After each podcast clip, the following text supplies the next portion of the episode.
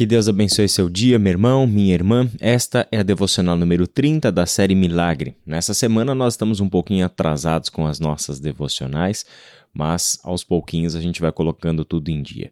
Nós vamos ao longo dessa semana meditar um pouco mais detalhadamente no capítulo 11 do Evangelho de João e também chegaremos à morte e à ressurreição de Jesus, segundo a própria narrativa do evangelista João.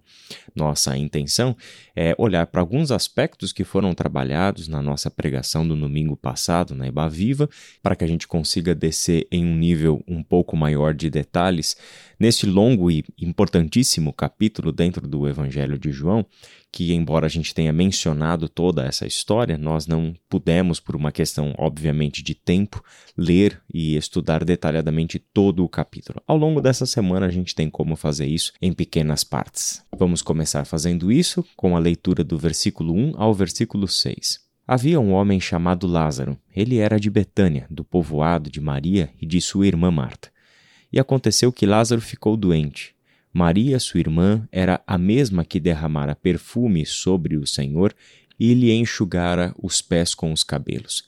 Então as irmãs de Lázaro mandaram dizer a Jesus: Senhor, aquele a quem amas está doente. Ao ouvir isso, Jesus disse: Essa doença não acabará em morte. É para a glória de Deus, para que o Filho de Deus seja glorificado por meio dela.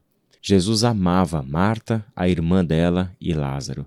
No entanto, quando ouviu falar que Lázaro estava doente, ficou mais dois dias onde estava.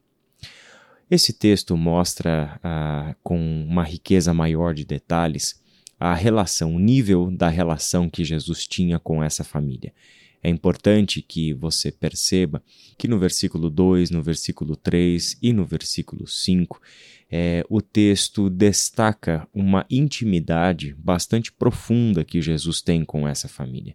No versículo 2, mostrando a atitude de Maria, né, em uma outra ocasião, ter derramado perfume sobre o Senhor e enxugar os seus pés com os cabelos no versículo 3, quando Jesus é avisado que aquele a quem ele ama está doente, se referindo a Lázaro.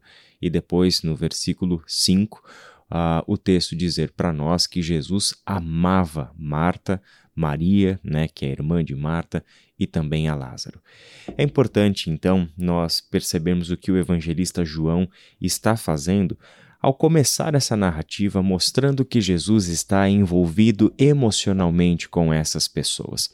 Diferente de outras circunstâncias onde pessoas desconhecidas ah, procuravam Jesus ou enviavam os seus enfermos para Jesus é, e Jesus as curava, Jesus ah, é, lidava com as suas questões emocionais, físicas, espirituais, enfim.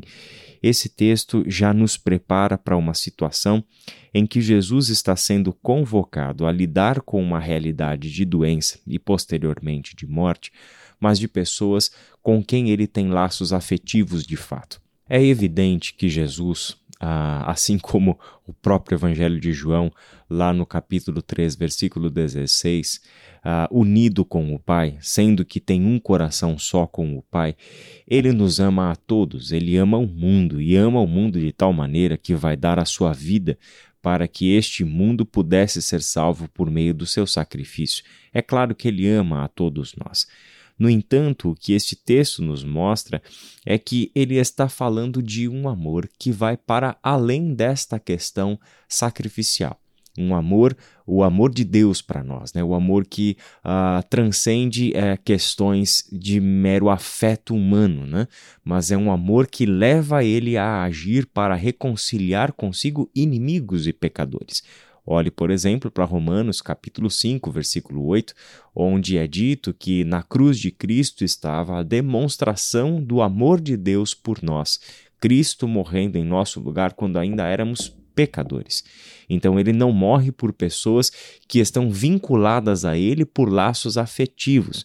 Ele morre por pessoas que são inimigas dele, que nem mesmo o reconhecem. Né? Agora, este texto mostra uma realidade muito mais profunda. Mostra que Jesus tem envolvimento, tem relação, tem laços afetivos com essas pessoas e essas pessoas têm laços afetivos com Jesus. Tudo que nós vamos ler a seguir é necessário que seja pensado sempre dessa perspectiva. nós estamos falando de alguém que está sendo chamado para lidar com dias difíceis de uma família dias de doença, dias de temores com relação a qual vai ser o resultado dessa doença na vida de Lázaro, dias de apreensão em uma família ah, da qual ele fazia parte, da qual ah, ele tinha laços, uma, uma casa que ele frequentava, irmãs e irmão que tinham o amor de Jesus e os laços afetivos com ele. Isso é o que acaba nos fazendo a nos surpreender ainda mais com a atitude de Jesus, tanto no verso 4 quanto no verso 6.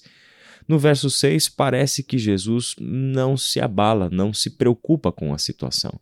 Ele sabe que ele, Lázaro, está doente, mas afirma: essa doença não acabará em morte. É para a glória de Deus, para que o Filho de Deus seja glorificado por meio dela.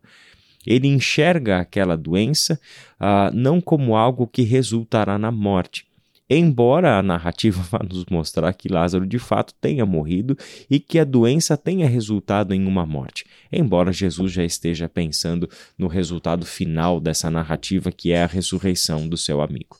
É para a glória de Deus, é um meio pelo qual a glória de Deus seria manifesta, quer dizer, a sua misericórdia, o seu amor leal e a manifestação daquilo que ele estava por fazer definitivamente, que é oferecer a sua vida como um sacrifício e três dias depois ressuscitar para o surgimento de uma nova criação.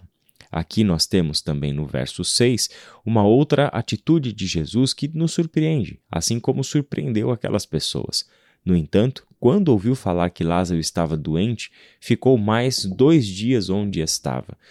O que podemos uh, pensar é que se haviam tantos vínculos afetivos de Jesus com aquela família, por que ele não saiu imediatamente de onde estava e foi para Betânia, né? Por que não ir diretamente é, tratar da questão com seu amigo uh, que estava doente, né? Mas até então essa narrativa não nos revela o porquê. Amanhã a gente vai ver o porquê, porque o texto vai mostrar para nós qual é a intenção de Jesus por trás disso. Mas é importante que a gente vá desfrutando da forma e do ritmo que o autor João, ao escrever a sua narrativa, impôs para que ela fosse lida ela traz algumas incertezas, ela vai carregando o texto de algumas inseguranças e até de alguns questionamentos. Ora, mas ah, como exatamente uma doença pode servir para a glória de Deus? Como exatamente de, é, o Filho de Deus seria glorificado por meio de uma situação de doença? E mais, né?